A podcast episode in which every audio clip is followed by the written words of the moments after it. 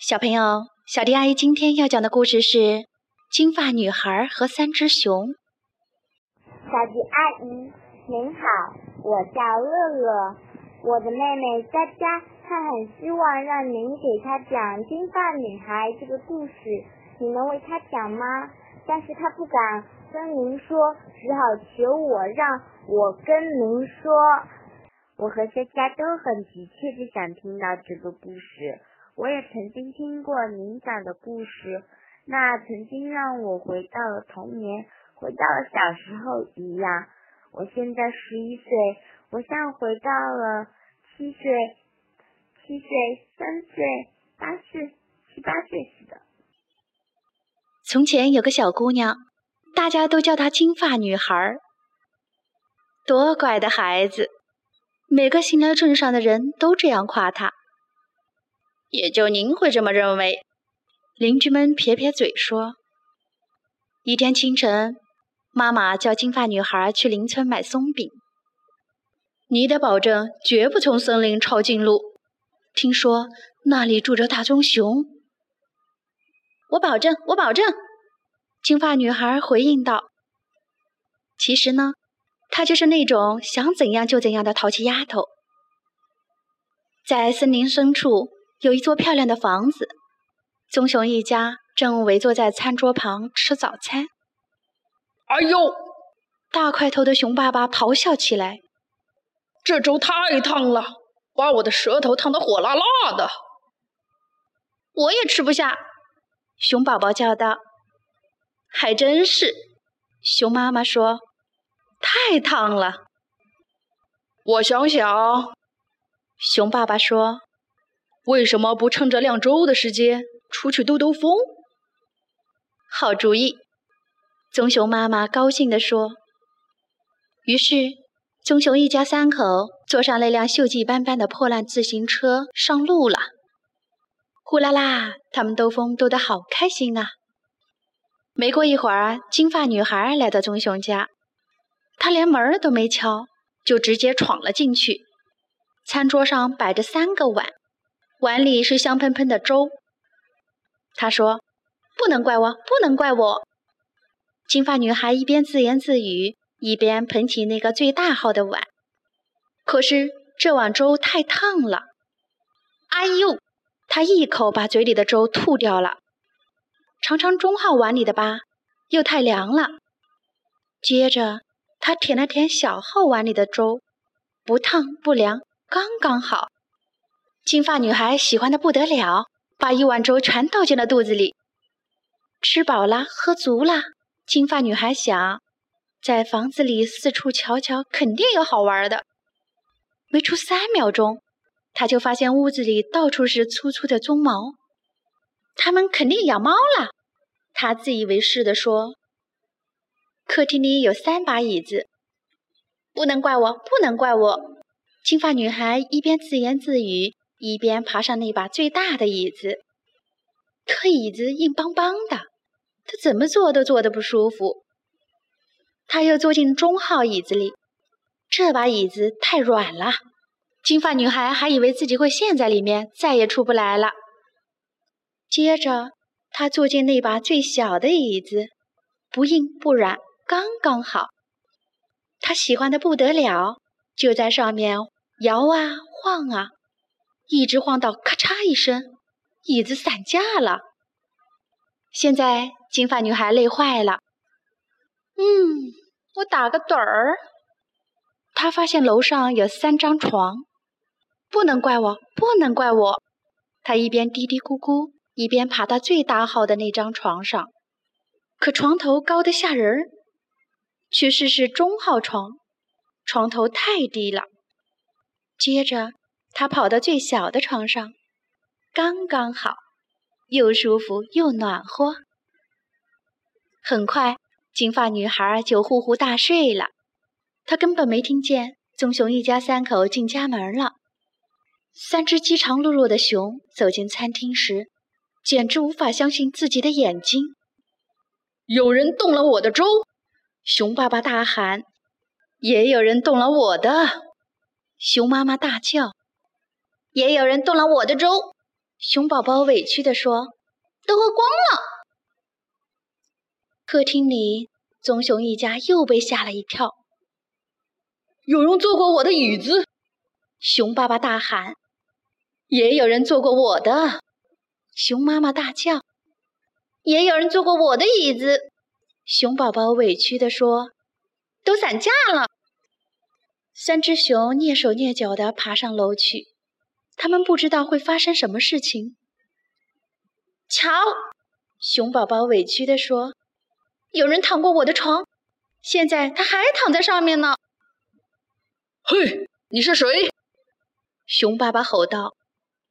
金发女孩被吓醒了，眼珠子都快蹦出来了。还没等棕熊一家要他解释清楚，他就呲溜一下滑下床，嗖的跳出窗外，飞奔回家了。那女孩是谁？熊宝宝问。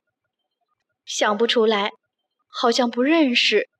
熊妈妈说：“但愿再也不要见到她。”嗯，后来他们确实再也没有见过她。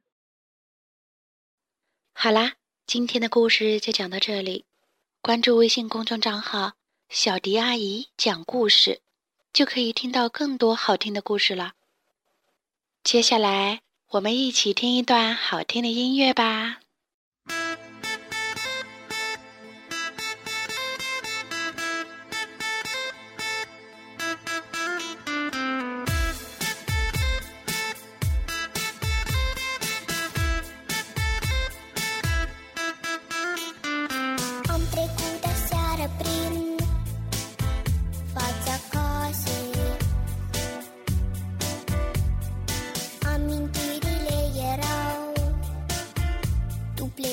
myself.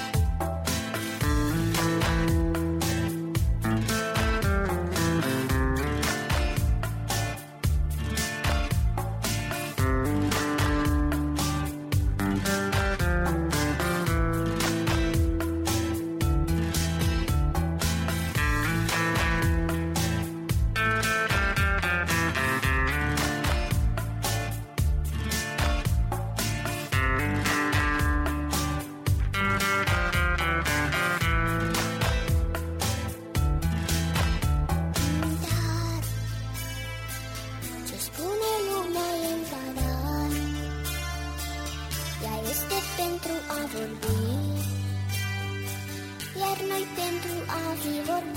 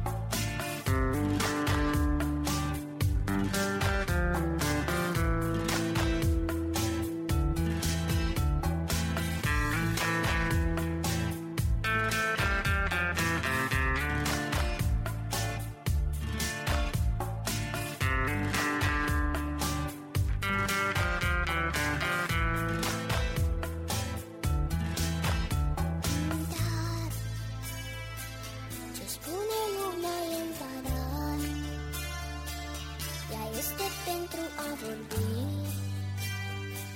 iar noi pentru a fi vorbiți. Ești